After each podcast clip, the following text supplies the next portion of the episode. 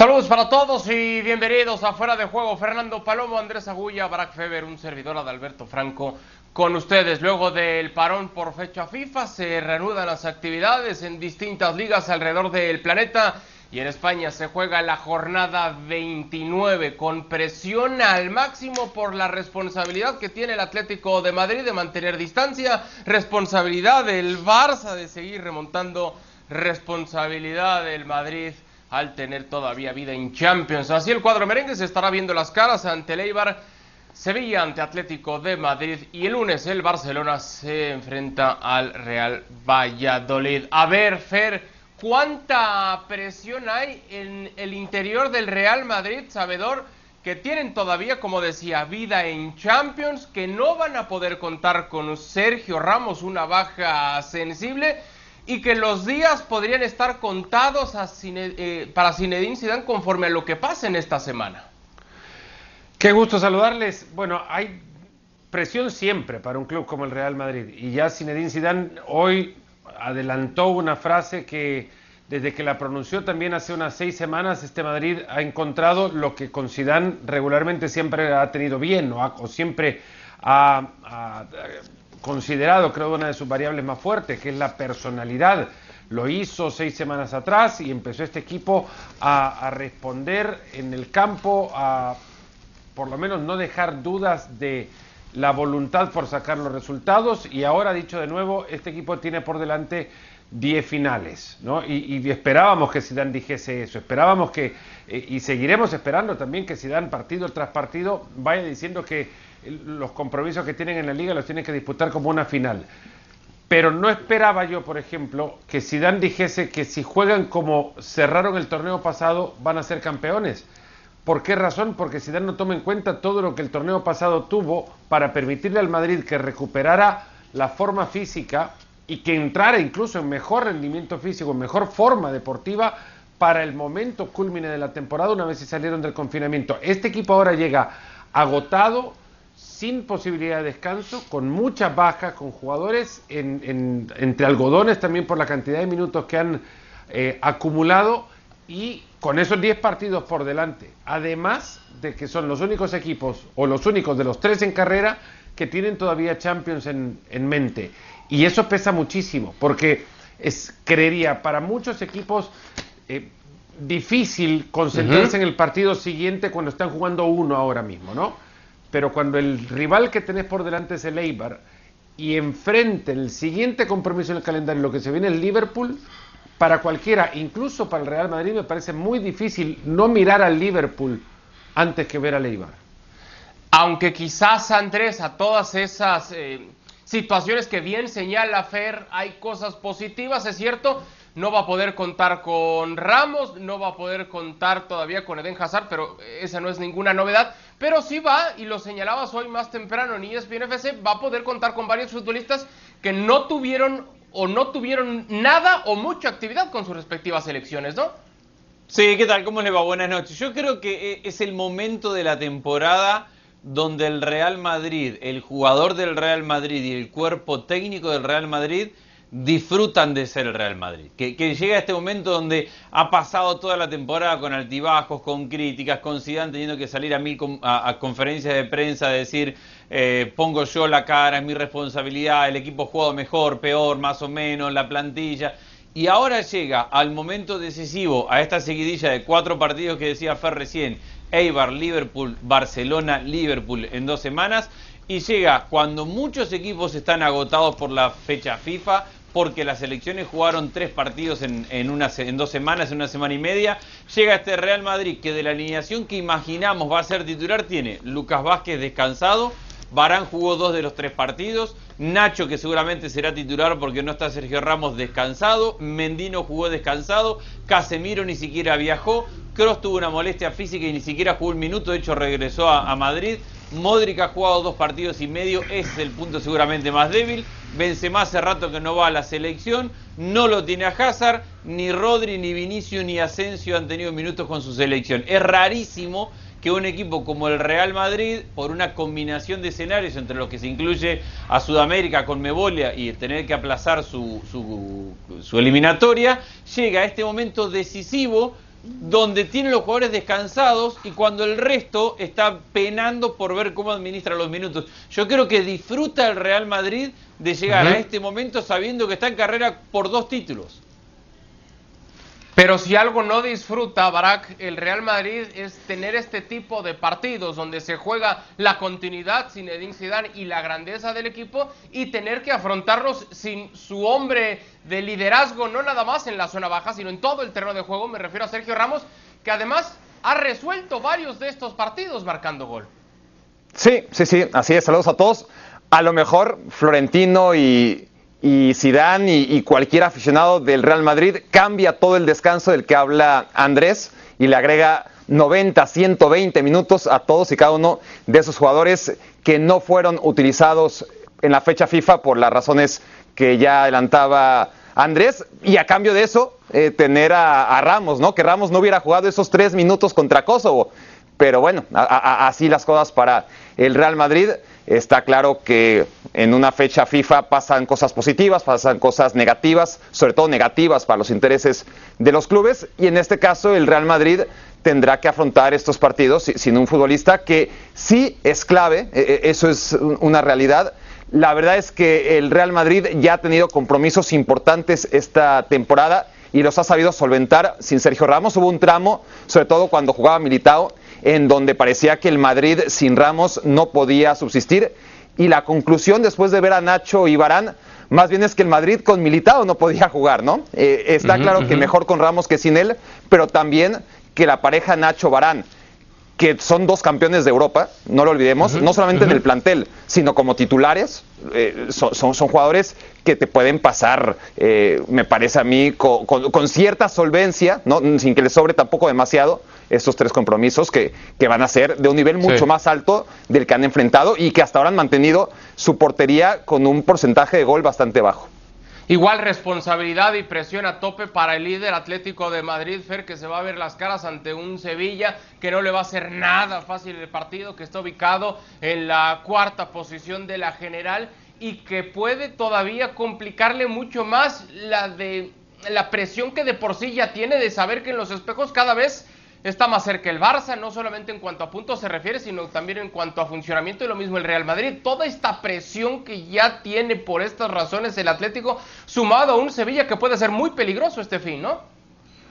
Y eso que la próxima fecha es el eh, Atlético de Madrid tiene que enfrentar al Betis también. Nunca mejor eh, situación para que el Cholo Simeone empapele su vestuario con la frase de cabecera. El partido a partido será fundamental para el Atlético. El primero contra el Sevilla eh, este domingo con ausencia por lo menos hasta ahora de Joao Félix que salió lesionado contra Luxemburgo. Eh, tampoco en la selección lo ocuparon mucho a Joao Félix, apenas y, entró contra Serbia, por ejemplo, eh, termina lesionado después de, de, minutos sin mucha cosa que mostrar contra la selección de Luxemburgo y se ha entrenado por separado. Ferreira Carrasco tampoco está para el partido recupera a Jiménez, no tiene a Torreira que sigue en Uruguay tras el fallecimiento de su madre. El Atlético de Madrid llega a este partido con la necesidad de jugar cada uno con el cuchillo entre los dientes, eso sí, ante un Sevilla que con Lopetegui no ha podido ganarle a los tres grandes, Barça, Real y Atlético de Madrid, en las últimas dos temporadas. No digo que no se pueda romper, y quizás está ante la mejor posibilidad de hacerlo, Lopetegui en esta, en esta fecha frente al Atlético, pero el Sevilla con Lopetegui al menos esa deuda estadística tiene. ¿Ves el escenario, Andrés, este fin de semana como para que deje escapar puntos el Atlético de Madrid, este equipo que ha tenido a 11 futbolistas con sus selecciones en esta fecha FIFA? Y veo un escenario de, un partido sumamente complejo donde se pueden dar los escenarios. Si el Atlético gana el partido saldrá totalmente fortalecido, pero donde no lo gane, y lo veo muy probable, eh, las dudas que ya viene generando en este último tiempo se van a acrecentar a un punto gigantesco. Y para esto Simeone ha tenido dos semanas para pensar qué tipo de Atlético de Madrid nos va a mostrar. Aquel de primera parte de la temporada, que era un equipo en su defensa de tres centrales, pero mucho más ofensivo, optimista, con Lemar de interior izquierdo, con dos delanteros, donde Suárez hacía muchos goles porque el equipo llegaba con mucha gente y presionaba arriba y se instalaba en, en campo rival, o el equipo que nos ha mostrado después de ciertas dudas hace algunas fechas, y ha regresado al cholismo puro, este más defensivo, más de retroceder y tratar de contragolpear, donde Suárez queda muy lejos y cuesta involucrarlo en el juego, donde Joao Félix no ha aparecido y, y no han probado tener la personalidad del juego del jugador que espera el Atlético de Madrid y donde ha dependido de alguna situación o de pelota parada o alguna transición, pero que le ha costado mucho generar situaciones de gol. Yo, yo creo que Simeone tiene que mostrarnos a ver cuál de las dos actitudes, independientemente del parado, pero en los nombres y a dónde quiere jugar el partido, cuán valiente va a ser y cuán maduro crea su equipo para jugar este tipo de instancias. Porque eh, ya hablábamos en algún momento, este equipo no es el mismo de hace dos o tres años. Es un equipo totalmente renovado. El año pasado era una transición, este año venía con la temporada en sus manos y la tenía a disposición y ahora se le ha complicado el año y tiene que probar estar capacitado para salir a jugar un partido grande como un grande. Son dos temporadas en las que el, Atlético ha sido el equipo. ah, eh, La anterior creo con, con mayor seguridad porque ya terminó, obviamente. La anterior temporada se le escapó al Atlético de Madrid en el primer semestre de esa conformación de un plantel con, con muchísimos jugadores nuevos, después de la salida de hasta ocho titulares del equipo. El de esta campaña es una extraña ocasión para un conjunto como el Atlético de encontrarse con la posibilidad de ser campeón, de quedarse con una liga tras de- en, con- en campañas consecutivas dos tropiezos seguidos de Barcelona y Real Madrid. Cuando Barça y Madrid, cuando Barça tropieza regularmente el Madrid tiene el, título. Cuando el Real Madrid tropieza regularmente el Barça le queda la liga. Cuando tropiezan los dos es el título de un tercero y el mejor equipo para entrar en esta discusión es el Atlético. La temporada pasada se le escapó por esa primera mala eh, por esa mala primera mitad y ahora no puede caer en una mala segunda parte para que se le escape. Pero a ver, Barak, esta extraña condición pone al Atlético de Madrid como el obligado y como el señalado, Barak, porque en caso de que el cuadro colchonero no consiga el título, es cierto, se va a hablar de la- el gran cambio que hubo en el Barcelona después de las elecciones con Laporta, que Zidane volvió a sacar ese as bajo la manga y volvió a tener una recta final de torneo fantástica y tendría que seguir más tiempo en el cuadro merengue. Pero la plática central será lo que dejó escapar el mismo Atlético de Madrid y los señalamientos tendrán que ser indudablemente hacia el Cholo, ¿no? Sí, so- sobre todo porque si tuviera balas en la recámara, ¿no? Si la lectura ahora mismo pudiera ser, bueno, ojo, eh, al Atlético de Madrid se le puede perdonar que se le vaya a la liga porque hizo una primera vuelta extraordinaria, porque está cansado, porque en Copa del Rey va a jugar la final, porque mira en Champions, ahí está, sobreviviendo y es uno de los candidatos a ganar la Copa de Europa. No, si, si, si todo eso fuera parte del discurso, entonces podríamos hablar de que se podría perdonar un descalabro, ¿no? En la liga por doloroso que, que podría ser en este escenario en el que quedó eliminado por un equipo de segunda B en la Copa del Rey hace muchos ayeres, en el escenario en el que dio una imagen muy pobre en Champions League, no solamente es que le haya eliminado el Chelsea, sino cómo le elimina, le queda la liga, ¿no? Y, y después de una primera vuelta fantástica en resultados, no tanto en rendimiento, pero bueno, lo- lo- los resultados hicieron buen rendimiento y eso ca- causó una inercia positiva en el equipo que, tenía confianza, que sumaba puntos, que, hizo prácticamente 50 puntos en la primera vuelta, pero que en cuanto las cosas se torcieron en las otras competiciones, empezaron las dudas y en el partido a partido del Cholo, pues las- los partidos se ganan por lo mínimo o se pierden por lo mínimo y están en el aire y seguro va a perder puntos el, Atlético de Madrid. A diferencia del Barça y, del Real Madrid, que también van a perder puntos porque además se enfrentan entre ellos y, y- y Sí. te- tendrá que pasar. Yo sí veo al Atlético de Madrid ganando sus partidos cuando los gana por la mínima, ¿no? Y normalmente eso, en el largo plazo, cuando te quedan 10 partidos, le va a hacer seguir perdiendo puntos, sobre todo por ese asunto de la confianza, ¿no? Que, que la tiene muy mermada.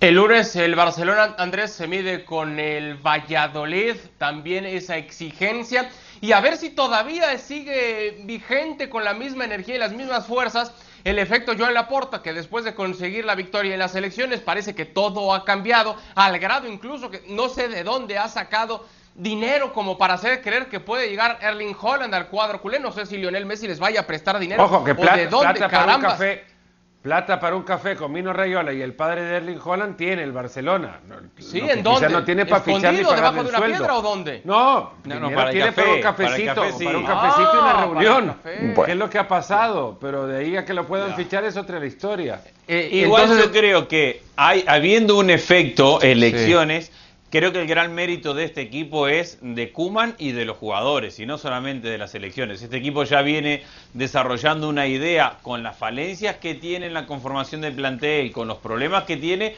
pero la idea y la ejecución viene de antes de, las elecciones. Y creo que el Barcelona se ha encargado de sí mismo de posicionarse para poder pelear la liga en la parte final. Yo creo que tiene un partido bastante cómodo el lunes y que no debería tener problemas.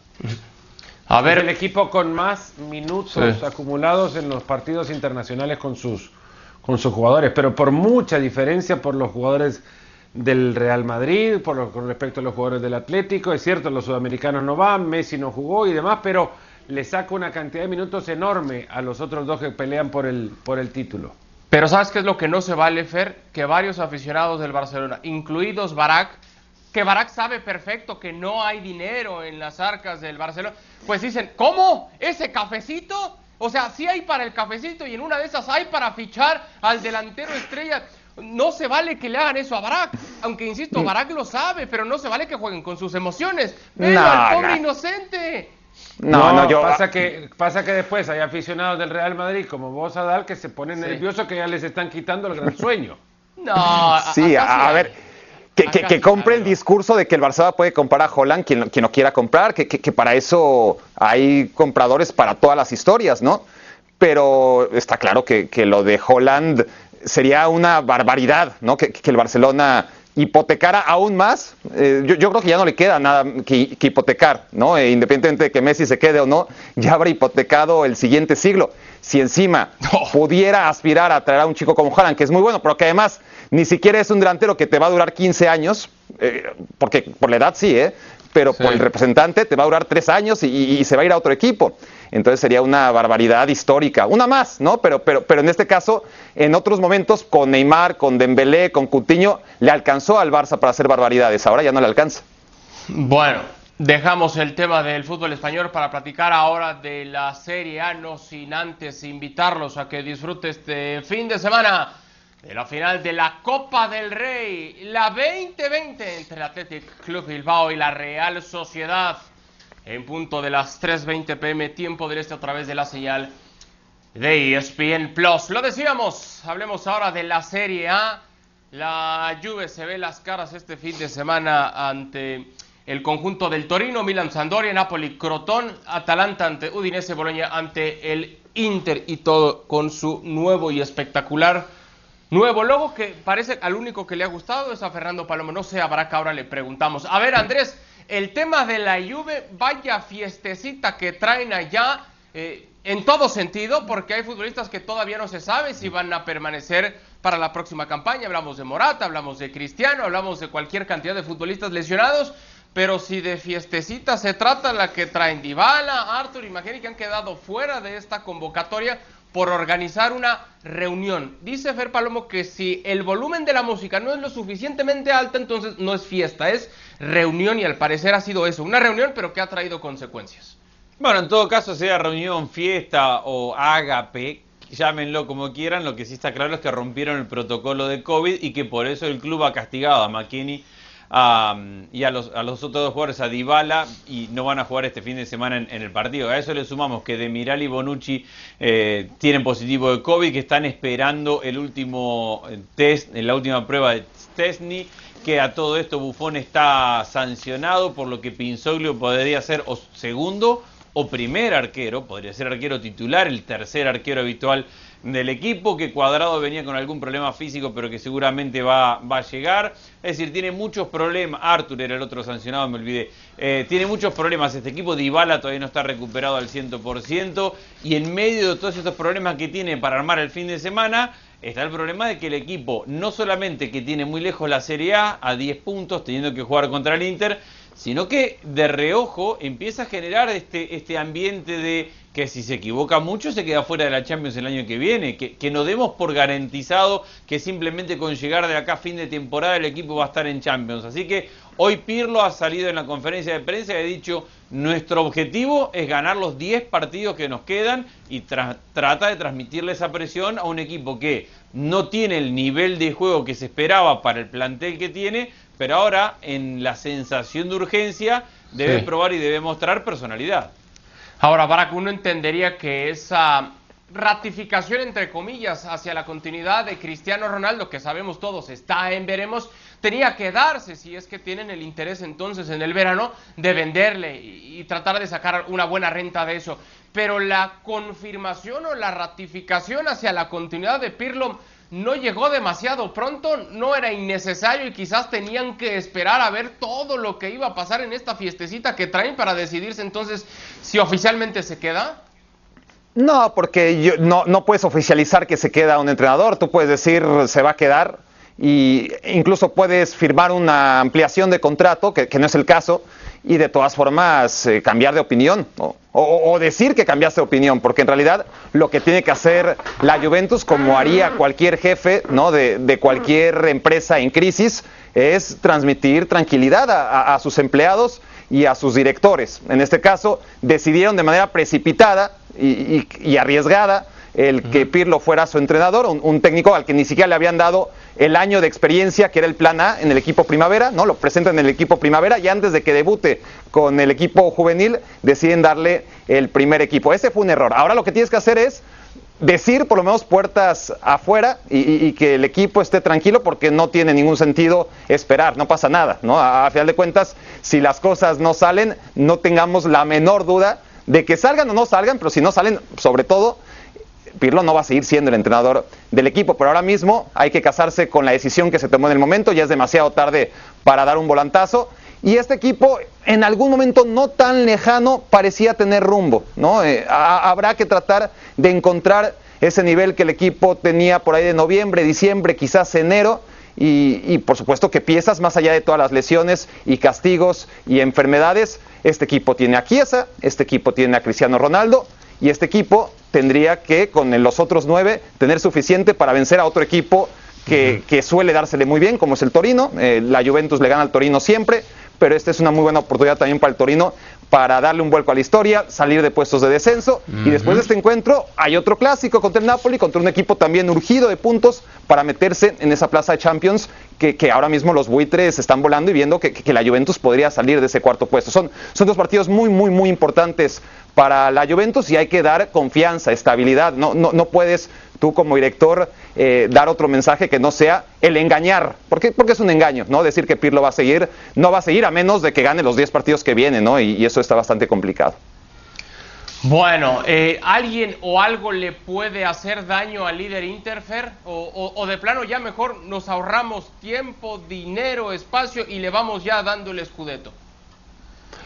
El propio Inter es lo único que le puede hacer daño a, este equipo. No tiene otra competencia, no tiene otra responsabilidad, no hay una válvula de escape que salve su temporada. Eh, lo único que tienen en la Serie A y lo que, con lo que van a convivir es con la presión de saber que tienen una ventaja que solamente ellos pueden perder. Esta es la, realidad. Es un equipo que ha contado ahora con la, la fortuna de cruzarse un momento regular a, en un momento irregular a muchos equipos, en un momento de, irregular o de irregularidades frecuentes en, la Juventus, algo que no ha pasado muy a menudo y que cuando se dio no tuvo competencia tampoco y le sirvió incluso hasta eso para poder ser campeón. Ahora el Inter está en el escenario ideal y solo ellos pueden perder este título. Eh, es, un equipo que puedes no pasar por la espectacularidad, pero si algo ha contado eh, contra, si con algo ha contado, es con un modelo de juego y distintos ejecutores a ese modelo de juego. Insisto, podrá no gustarles, podrá parecer en algún momento plano, eh, sobrio, extremadamente gris, si se quiere, para los recursos con los que cuentan, pero ha sido regular y eso es lo que gana campeonatos. Y es que hubo un momento del campeonato, Andrés, en el que parecía que esa competitividad, esa lucha en la que había tres que estaban en la pelea, luego se desinfló uno, luego se desinfló otro y al final fue el Inter el que se ha escapado solo, ya no hubo resistencia del Milan, ya no hubo resistencia de la Juve, insisto, en términos de competencia, ¿qué pasó? Porque hubo un momento en el que parecía que había alguien y de pronto fue el Inter que como bien dice Fer, pues a lo mejor no les parece y no les gusta, pero yo llevo, llevo un paso sólido, ¿no? Sí, y, hay un momento bastante importante de la temporada, que es este último, estos últimos meses, que a mí sí me gusta y me gusta mucho el Inter. ¿eh? Eh, creo que ha desarrollado la idea de Conte y que la juega muy bien con niveles individuales altísimos. Ha pasado que el Milan estaba rindiendo por encima de, lo que le correspondía a un plantel que es muy joven en su gran mayoría y que no tiene tanta profundidad y que ha tenido muchos lesionados y así todo ha logrado sobrevivir esa gran cantidad de lesionados, pero, pero el Milan no está para ganar de punta a punta un campeonato. No le corresponde a este momento histórico al Milan ganar un campeonato de punta a punta. La transición a la Juventus la acabamos de analizar, la ha terminado matando la decisión de, de Pirlo, la cantidad de lesiones, pero principalmente que Pirlo no haya logrado desarrollar su sistema. Y a todo esto, lo que en un momento fue crítica de perder competencias, lo solidificó al Inter con el gran objetivo de, en un plantel muy completo, desarrollar una idea de juego. Creció Varela, la dupla de ataque, Eriksen se acomodó, defensivamente firme. A mí me gusta el Inter y creo que se encamina rumbo a cortar nueve escudetos de la Juve, que ya, por más del fracaso de la Champions, por más del fracaso de la Copa Italia, si gana el Scudetto, es una temporada ganada para el Inter. De acuerdo, dejamos el tema de la Serie A para platicar, Barak, ahora de la vida sin Robert Lewandowski en el Bayern luego de la lesión que lo va a tener buen rato fuera de las canchas. Importante para este enfrentamiento que van a tener ante el Leipzig. En caso de perderlo, se pondría entonces solamente a un punto de distancia. El Leipzig eh, detrás del el Bayern y sobre todo la vida sin Lewandowski también en Champions para el Bayern, Barak. Sí, sí, sí, sí, hay un jugador que es difícil de reemplazar, e, es él, porque el Bayern no tiene plan B. Cuando trató de tenerlo y trajo, por ejemplo, a Wagner, eh, pues jugaba muy poco y acabó retirándose del fútbol, ¿no? Y, durante toda esta etapa de, de reinado de Lewandowski, en el Bayern ha tenido el equipo planteles más y menos profundos en distintas zonas del campo, incluida la portería en algún momento, pero el suplente Lewandowski pues ha estado resignado a, no existir, ¿no? Y, tampoco es que ha sido necesario, pero iba a llegar el momento en, que lo fuera y no hay. A ver, hay futbolistas de, un corte ofensivo que podrían reemplazar ese hueco, ¿no? Que, que, que no ese jugador, como Nabri, como Müller, eh, le, sobra Arsenal a este equipo, pero eh, está claro que, está muy condicionado, sobre todo por la clase de partidos a los que tiene que hacer frente, ¿no? Si, si estuviéramos hablando de otro momento de la temporada y de otros rivales, yo te diría, no, es que al Bayern le sobra, ¿no? Y en realidad si algo no le sale, si algo no le pasa al Bayern en todos los sentidos, es que le sobren cosas, ¿no? Es probablemente el mejor equipo de Europa, lo, sigue siendo, a pesar de, los pesares y, de esas lagunas que todo el mundo identificamos, pero tiene lo justo en muchas zonas del campo, empezando por el centro delantero. Vamos a ver, el Arbe Leipzig es un equipo que ha sabido durante ya muchas temporadas sacarle puntos, no ganarle, pero sí sacarle puntos. Eh, y, bueno, mientras no pierda, va a haber Bundesliga. Si la gana, obviamente se va a poder un punto y, va a dar un golpe anímico muy importante. Si la pierde, si, el Bayern logra ganar sin Lewandowski, se acabó la Bundesliga, vámonos. Si no hay un quién, tiene que haber un cómo, ¿no, Fer? Para poder suplir o sustituir esta ausencia.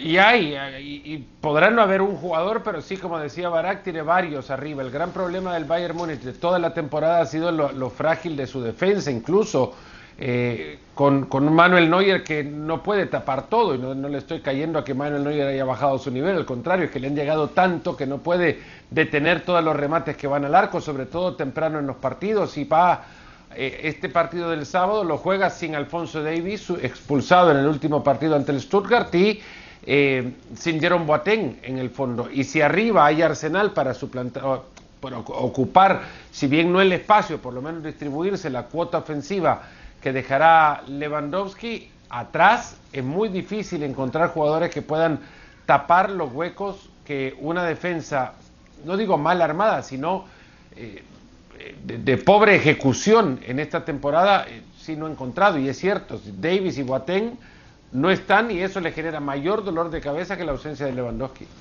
Bueno, luego del parón de fecha FIFA en el que vimos varios partidos flojitos, flojitos, por lo apretado también del mismo calendario, la pandemia y demás, en esta recta final de las ligas. Esperemos, esperemos que haya un buen, muy buen nivel de fútbol. Hasta aquí esta edición de Fuera de Juego, en nombre de Fernando Palomo, de Andrés Agulla, de Barack Feber. Soy Adalberto Franco, gracias y nos vemos en la próxima.